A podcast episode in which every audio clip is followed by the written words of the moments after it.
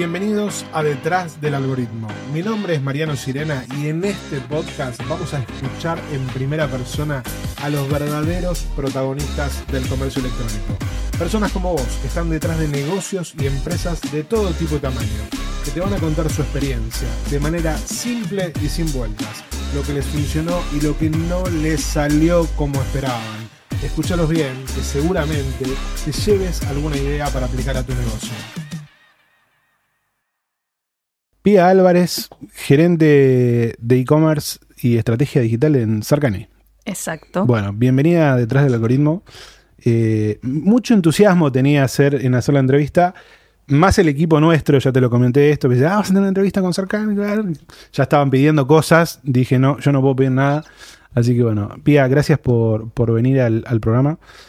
Te pongo en contexto. Detrás del algoritmo es un programa donde tenés de todo. Tenés desde la persona que dice, che, voy a estudiar a ver de qué se trata esto del e-commerce, hasta por ahí el director de una compañía grande que lo mira a gerentes, a, directores que, tiran alguna idea, algún tip eh, o algo, algo que les sirve. Recibimos feedback de todo ese tipo de personas, desde alguien que dice, che, voy a estudiar esto porque vi esto, o alguien que te dice, che, qué buena esta estrategia, la voy a tomar. Siempre desde el lugar de tu experiencia. Lo que, lo que vos viviste, lo que a vos te parece, lo que salió bien, lo que salió mal.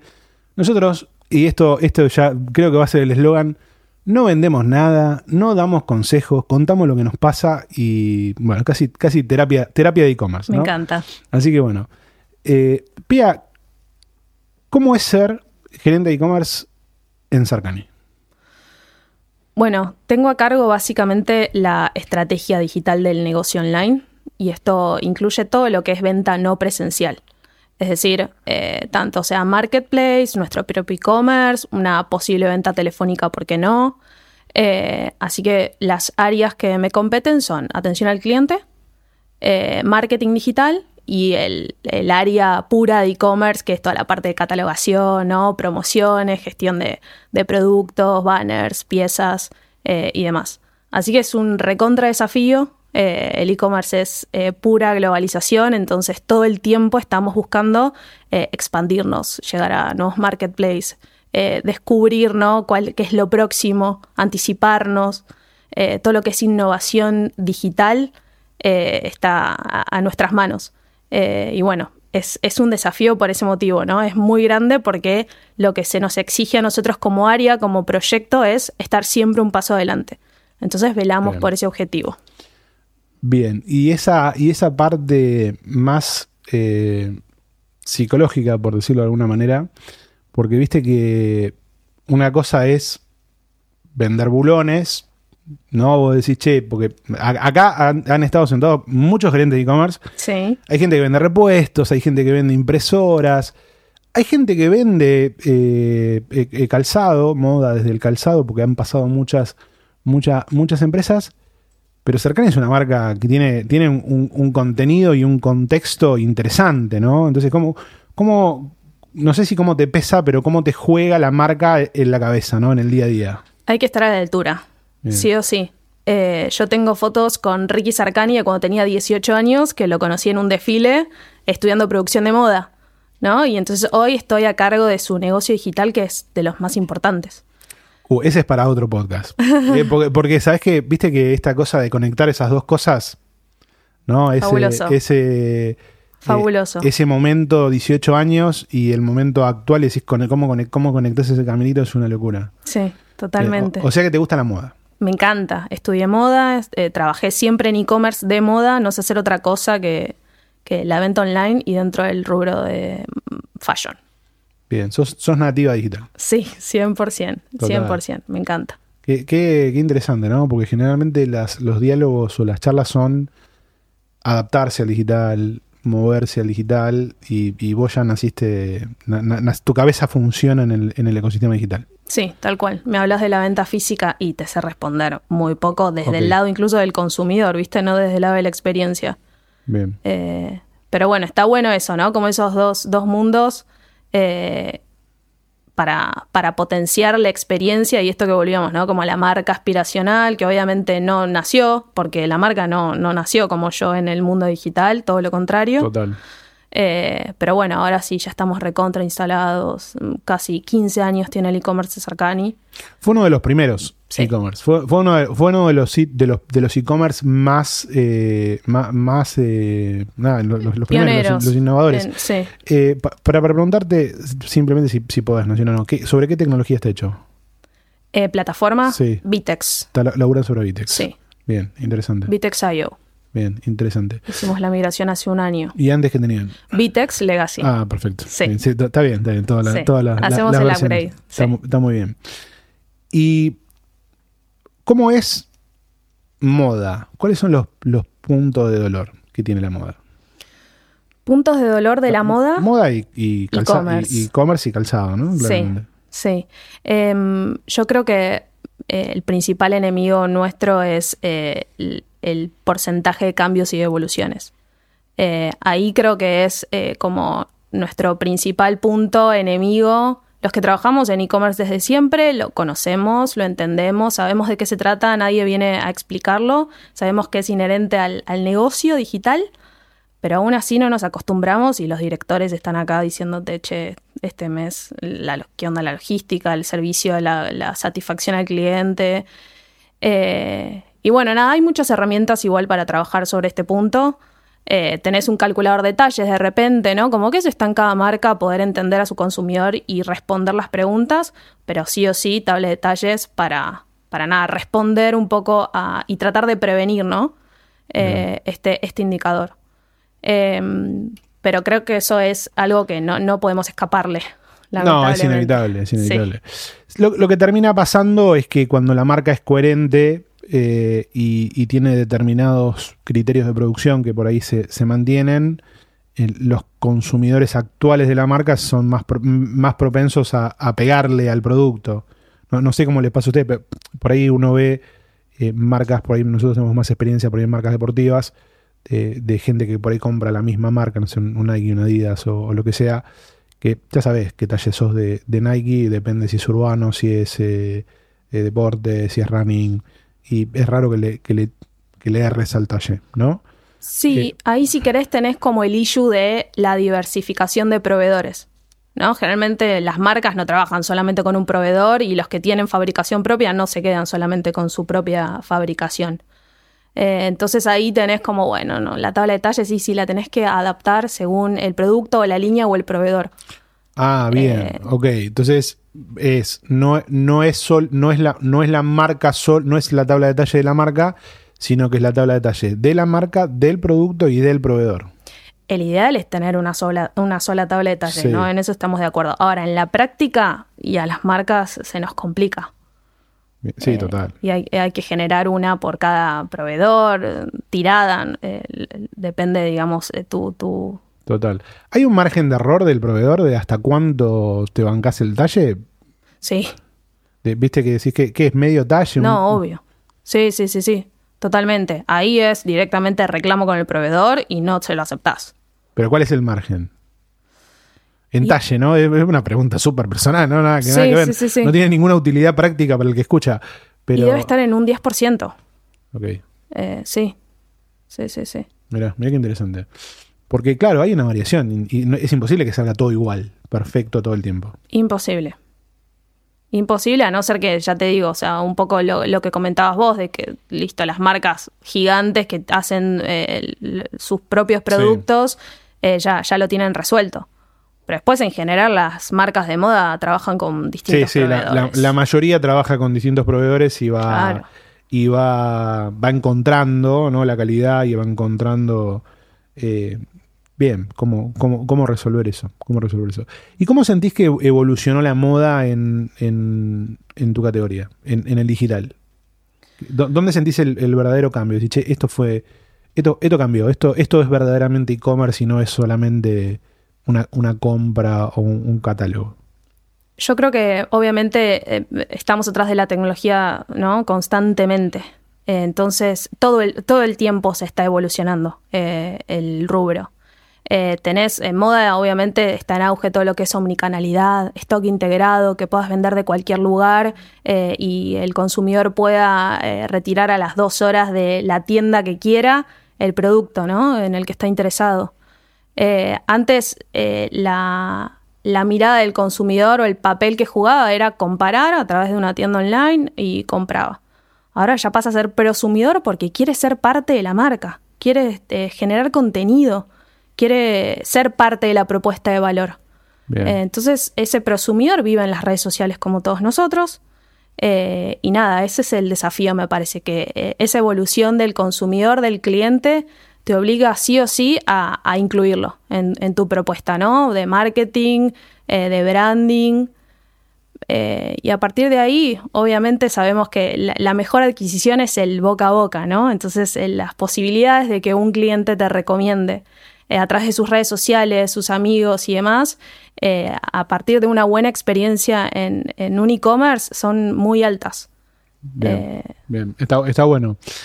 Eh, ¿Quién fue el que tomó, no sé si por ahí no, por ahí no lo puedo decir, quién fue tomó la, que tomó la decisión de, de darle más relevancia a la presencia de TikTok en la página de ustedes? todo el equipo de contenido. Todo el equipo está, de está contenido. abajo las redes y TikTok está arriba. Sí, sí.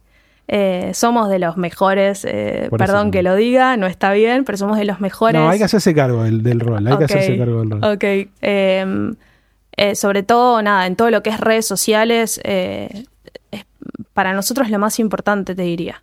Lo más importante, más allá de la construcción de marca que ya está, ya está posicionada.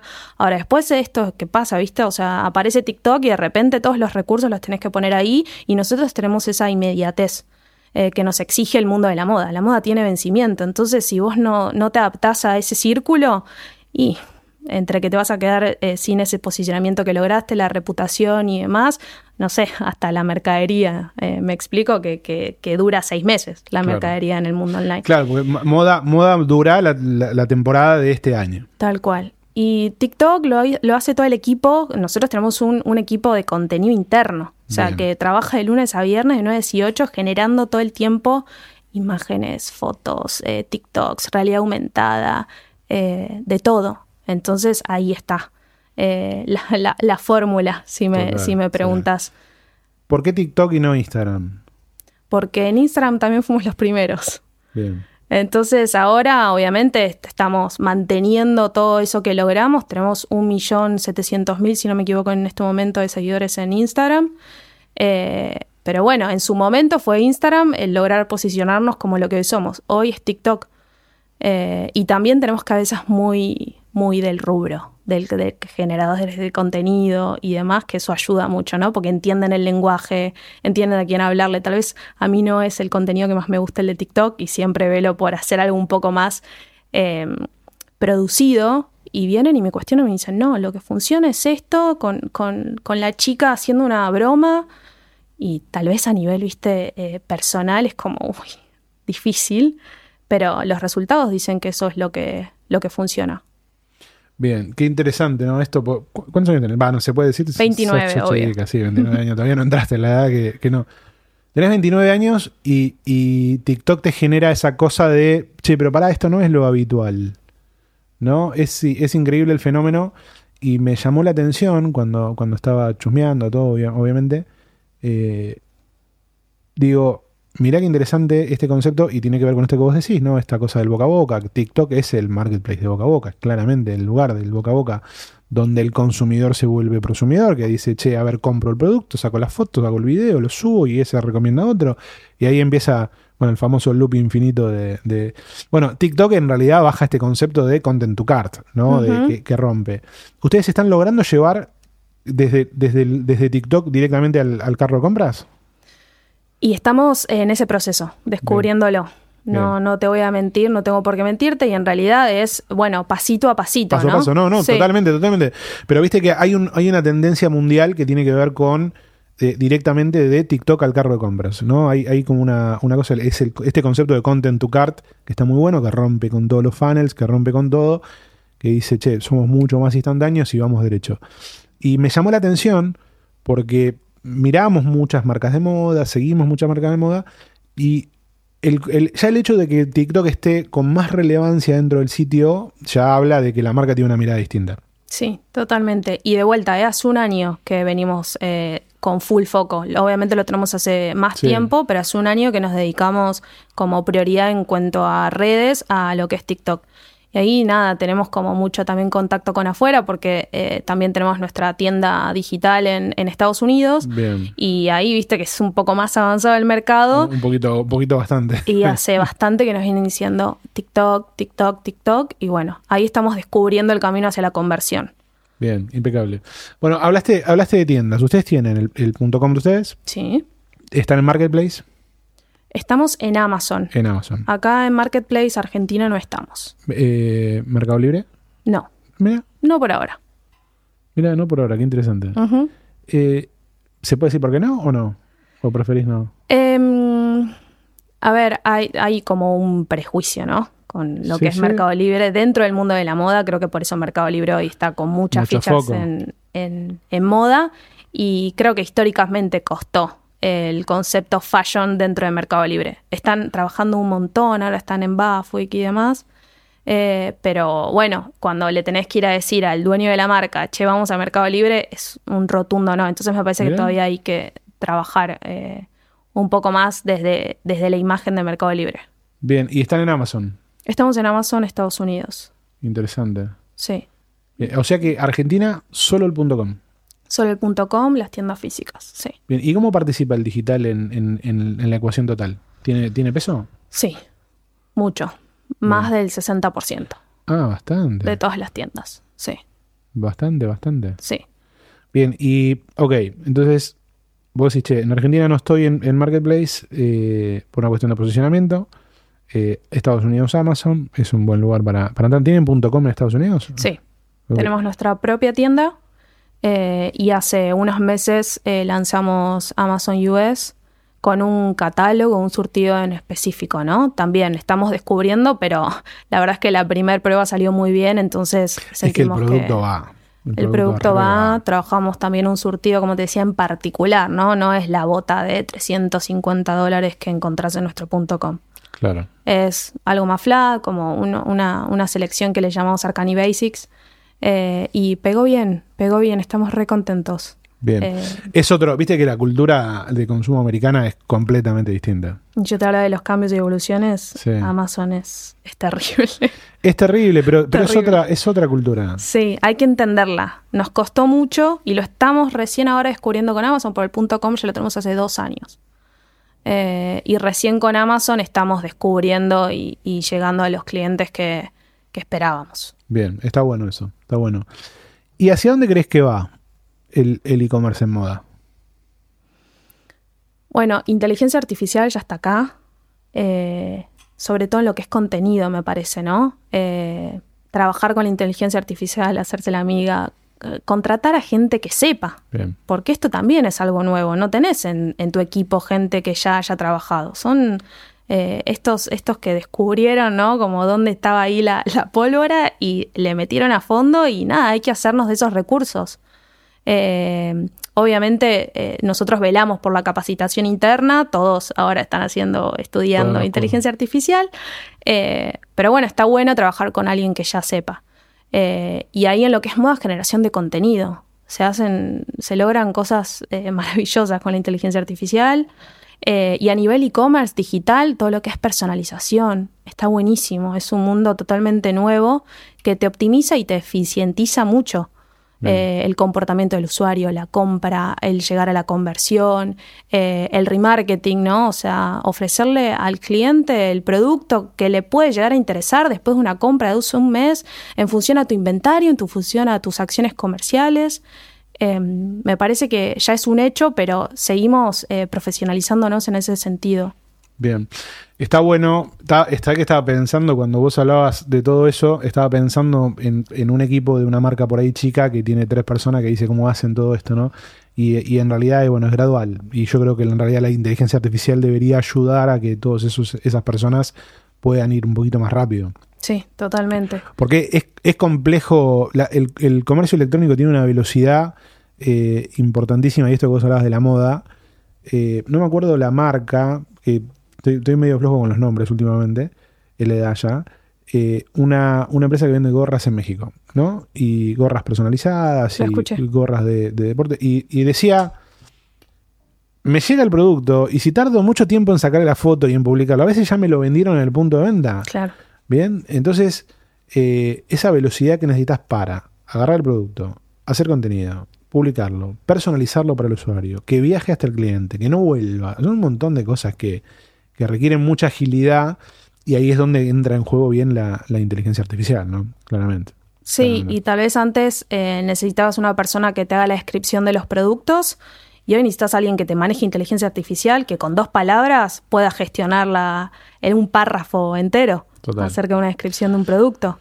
Mira, yo obviamente eh, no, no es mi rol, no es mi función. Hago, hago estas cosas cuando, cuando me necesito distraerme. Me puse a jugar con, con hacer un bot en WhatsApp, ¿no? Que hay mucho, mucho código dando vuelta a librerías, boludez. Y es increíble lo que lográs. Eh, estuve trabajando 3-4 horas y vos general, llegás a un nivel de detalle de una persona que por ahí recién empieza y recién conoce el producto.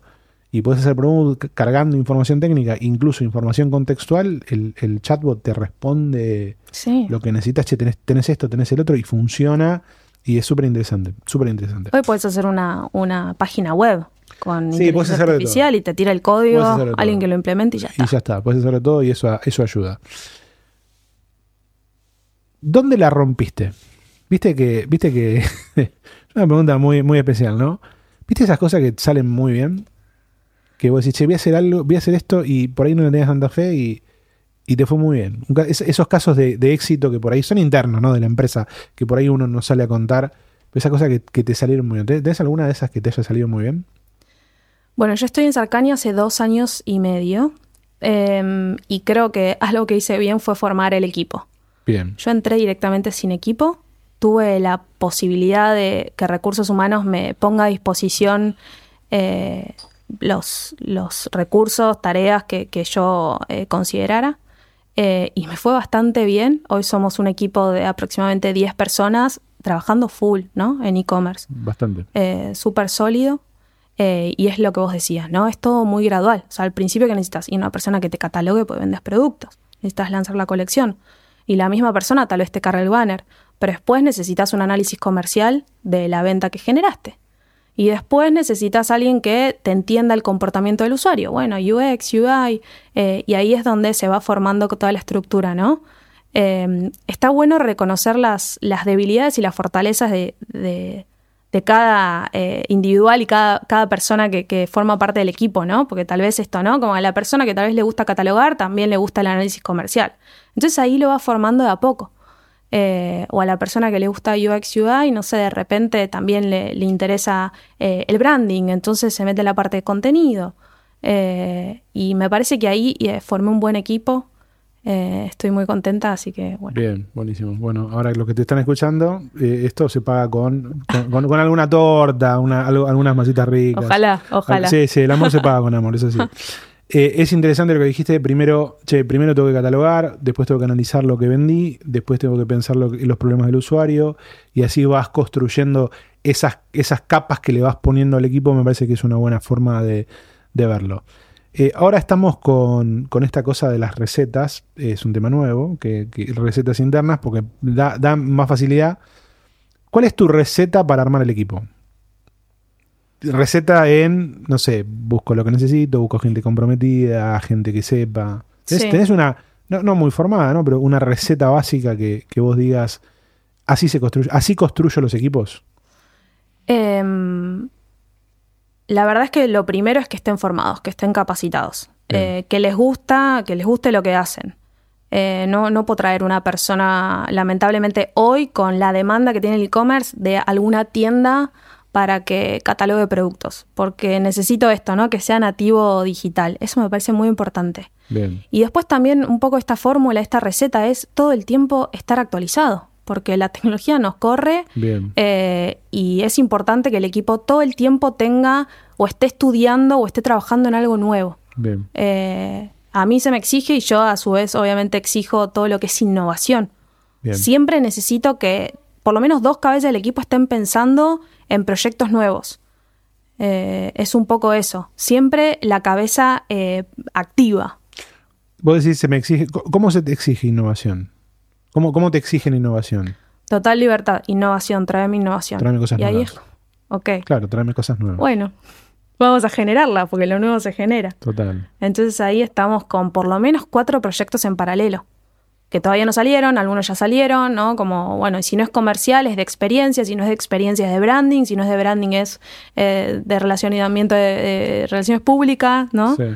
Pues es que hay un concepto que escuché nuevo, me voló la cabeza, no es muy linda la imagen, pero eh, este concepto está muy viola, es esto de que a los innovadores se los denomina elefantes. No porque no se pueden, viste, porque uno se imagina el elefante una cosa grande que, se cuesta mover, sino que el elefante generalmente va por donde no hay caminos y como es tan grande va abriendo un camino por el cual vienen todos los demás. ¿no? Me quedé con ese concepto y vos me hablabas de innovación y, y, nada, particularmente estas últimas entrevistas que estuve teniendo con, marcas por ahí más innovadoras esta cosa de la cabeza de, che, estoy haciendo cosas que no están hechas. Bueno, me pasa cuando tengo esta, ¿no? Como una idea o con el, con el equipo formamos alguna idea de presentárselo a alguna agencia, porque no, no podemos hacer todo solo o interno. Y es como, ah, pará, porque me tengo que dar vuelta a ver cómo lo hago. Y eso está bueno porque uno se siente, ah, bueno, voy a ser el primero realmente. Y esto tiene que estar bajo siete llaves, ¿viste?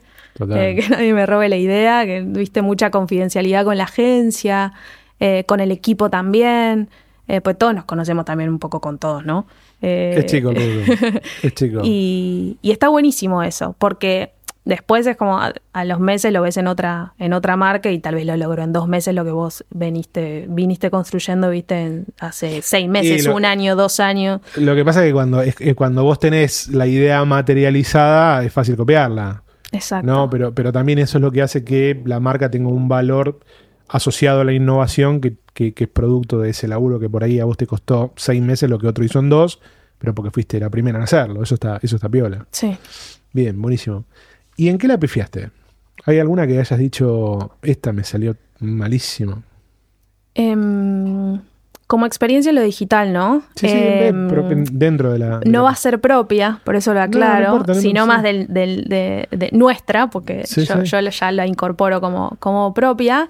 Em, antes de la pandemia, esto de no llegar primero siempre, innovación y demás. Eh, velábamos por la entrega, viste, eh, inmediata. ¿no? Lo que hoy es un same day, un next day. Bueno. Em, en su momento dijimos, bueno, vamos a hacer algo con las aplicaciones de delivery.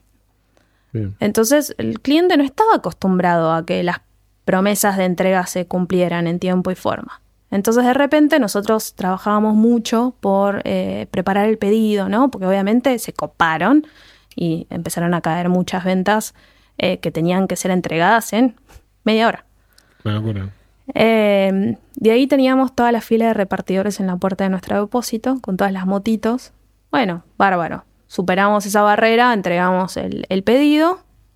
A la, a la media hora teníamos el repartidor de vuelta porque el cliente no estaba en la casa. Ah, claro, no se lo estaban acostumbrados a la entrega tan rápida. No se lo esperaba. Es la inversa un poco lo que pasa hoy, ¿no? Hoy no, no, no llegas a cumplir una promesa de entrega y, y, no lo recuperas más a ese cliente. Total. Pero en ese momento no se lo esperaban. Entonces era, bueno, compro y veo qué pasa. Y claro, después teníamos todas las motitas, las mismas 15 motitos en la puerta del depósito. Era una pizzería eso. Era una pizzería. Total. Eh, de zapatos y bueno, nada, ahí todo el proceso, ¿viste? Porque el proceso operativo es el mismo. logística interna, ¿viste? Así que nada, eh, eso, eso quedó como ahí hito en, en, en el e-commerce de Sarkani. Y nada, eh, al día de hoy es una anécdota muy, muy cómica. Sí, súper, eh, súper, no, no, solo cómica, sino súper interesante, si lo analizás un poco, esta cosa de eh, la innovación, qué, tan pegada está a las costumbres del consumidor, ¿no? Porque vos decís, che, traigo esto, te entrego en media hora y el consumidor no está, no, no está acostumbrado a esa tendencia y te dice, sí, sí, bueno, dale, y por ahí salió. Sí. Totalmente. ¿Por qué no te creyó? Eh, nada, hoy es lo que te decía, ¿no? Es, todo lo contrario. Hoy tenés trazabilidad, o por lo menos la tenés que exigir, no sé si la tenés, pero todos los que trabajamos en e-commerce necesitamos trazabilidad de, nuestros pedidos, el cliente también. Eh, bueno, nada, toda la parte logística es, es un universo también súper interesante. Sí, es otro, otro, otra película. Viste que, bueno, esto, esto ya es recurrente, el, manager de e-commerce eh, lidia con 300.000 verticales, ¿no? De, sistemas, de contenido, de, comercial. logística, consumidores, son, son verdaderamente legales, un un montón de Sí. cosas que, que por ahí otras áreas son como más aisladas y, y son recursos escasos. Verdaderamente es muy difícil encontrar eh, personas que, que- que tengan dominio de todo esto que, y, que, y que entiendan el digital, ¿no? Y que se muevan y, y- y que puedan navegar en toda esa locura. Bien, muy interesante, muy interesante. ¿Qué crees que viene a futuro? Creo que... ¿Cuál es, cuál es la próxima, cuál es la, la próxima disrupción que, que puedes contar? ¿no? Sí. ¿Qué? Em, ¿O que crees que va a pasar en la industria? trabajar sobre la personalización, me parece. Trabajar sobre hablarle, bueno, Sarkani tenemos como la dicha de ya ser una marca recontra humanizada, ¿no? Sí. El mismo nombre eh, eh, alude al, al dueño, al, al fundador de, la marca. Eh, pero creo que nada, me- o sea, ya, ya es un hecho, ¿no? Que le tenés que hablar a una persona, no le tenés Sí. que hablar a un seguidor, le tenés que poner en Es el subject persona. del mail, Sí. hola María, hola Mariano. Total. Eh, y eso está recontra comprobado que, que- que funciona y eh, los KPI son superadores cuando le hablas a una persona. Y bueno, creo que la inteligencia artificial viene a hacer eso, ¿no? También. Un poquito, ¿no? Personalizar y entender. Sí. Hablaste de, hablaste de KPIs. ¿Cuáles son tus tres métricas? O, o- empezamos así. ¿Cuál es la primera, la, la, la métrica que vos mirás para poder dormir? Venta. Unidades. Unidades vendidas. Porque la facturación en Argentina no sirve. No, No, puede ser cualquier cosa. sirve. Eh, Uni- entonces, Unidades vendidas es la métrica que vos mirás para decir, bueno, ok, hoy duermo tranquila. sí, cuando alguien viene y me dice, no, la rompí en cyber y demás, ¿qué, qué estás midiendo? Le pregunto. ¿Qué estás midiendo? Eh, ah, no, facturación. Y, pero, ¿con qué lo estás comparando? El año pasado no tiene sentido. Es algo básico. Entonces nosotros siempre miramos unidades. Bien. Y después, tu segunda métrica.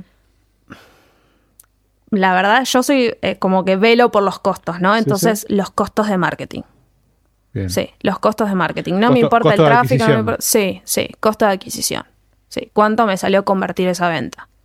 Hay que seguirlo muy de cerca porque después el volumen el- se, se tiene fácil. Bien.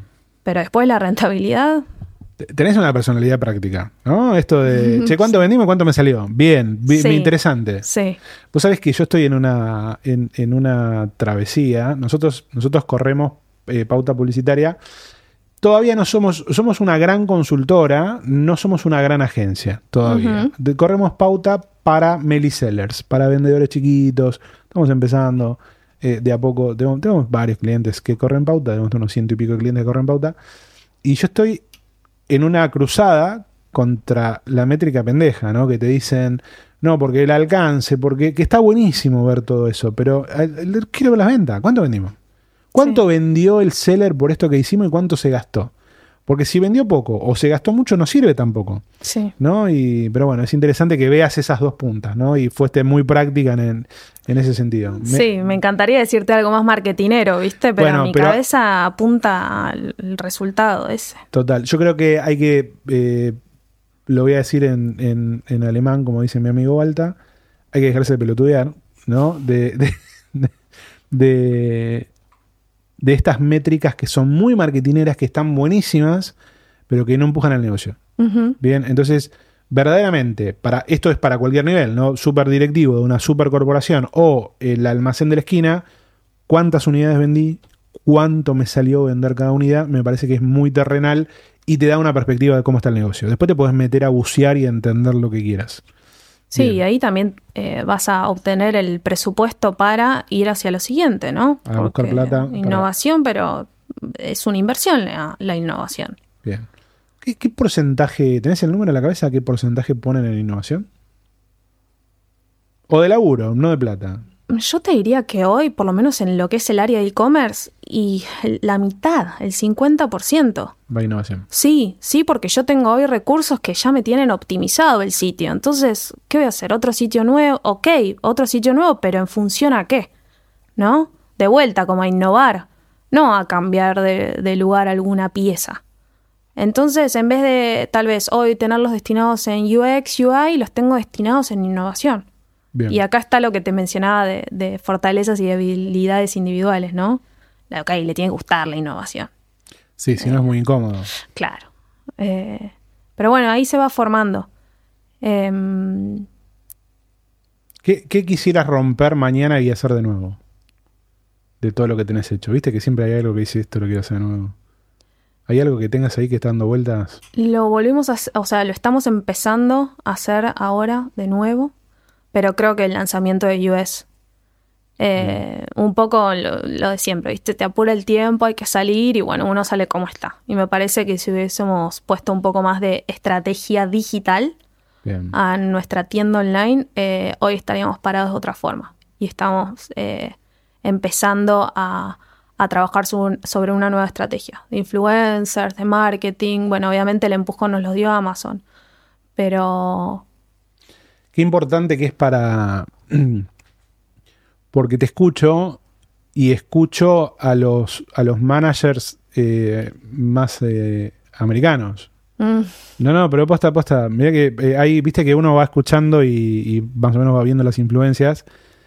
Y estás hablando de los temas que, que- que todavía acá no se hablan tanto. sí, ¿no? De los creadores de contenido, del consumidor que, del boca a boca, digital, de. No, tiene, tiene mucho de los influencers, de los creadores. no, es un- un- una, una línea de marketing que tiene sentido. Tiene, Sí. tiene mucho sentido. y, y es otro chip también, ¿eh? Por eso, Nos por está eso costando entender al consumidor norteamericano.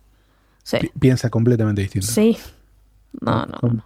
¿Y sentís que todo lo que haces allá te, te pone en ventaja acá? O- no, o- creo o que lo que "Oh, hago no me acá sirve"? me pone en ventaja ya. Ah, mirá, Al revés. Sí. Como marca, sí. mirá, interesante. Eh, nosotros apuntamos a un público en, en Estados Unidos que ya nos conoce. Si querés, en adquisición me quedo con Amazon. Pero en mi propia tienda necesito llegarle a la gente que ya me conoce allá, que hay mucho público. Claro. Eh, mucho público. Eh, Interesante, interesante. Pia, eh, nada, nos comimos una horita ya. Eh, Guau. vos, viste, vuela. Yo necesito dos horas de, de podcast y el equipo me quiere acortar el podcast y necesito dos horas de podcast. Si tuvieras, súper cliché la pregunta, súper cliché. Si tuvieras que volver a, a cuando arrancaste eh, en el e-commerce, ¿no? Y te tuvieras que dar un consejo. No un cambio, aclaro esto. No vamos a cambiar nada porque viste que uno llega acá como llega. Vos de- desde esa foto en el desfile hasta acá y tú un montón de cosas en el medio que si cambias algo por ahí no, no se cambia el camino, el destino. Eh, ¿Qué consejo te darías? Imagínate, estás empezando en e-commerce, tu primer laburo de e-commerce, y vos podés viajar y darte un solo consejo. ¿Qué te dirías? eh, nunca dejar de capacitarse. Bien. porque si no eh, te, te quedas atrás. Así que me parece que eso, eso me iría a mí. Eh, yo me formé, digamos, pro- profesionalmente, académicamente, con producción de moda, relaciones públicas, pero creo que el e-commerce te exige todo el tiempo eso, capacitarte eh, en, en la especialidad que vos quieras. Pero si hablas de marketing, de marketing, si hablas de UX, hablas de UX, pero siempre estar con conocimientos y estimulado. Eh, Súper importante. Impecable. ¿Cómo estuviste? ¿Cómo va? Súper. Viste, pasó rápido, pasó Súper. rapidísimo. Vía, gracias por, por compartir, gracias por estar, un montón de cosas para la comunidad, para que se lleven para hacer. Eh, invito a que vayan a explorar el, el TikTok de la marca, que verdaderamente hacen cosas muy, muy copadas y es una muy buena fuente de inspiración. Así que Gracias. gracias por estar. Gracias, igualmente. Si escuchaste hasta acá, te felicito. Sos del 1% que termina las cosas. Espero que este episodio te haya gustado. Si te gustaría venir a contar tu historia o querés que invitemos a alguien que te gustaría escuchar, buscame en Instagram como arroba Mariano Sirena y mandame un mensaje. Esto fue Detrás del Algoritmo. Esperamos que ahora, después de habernos escuchado, este es un paso adelante.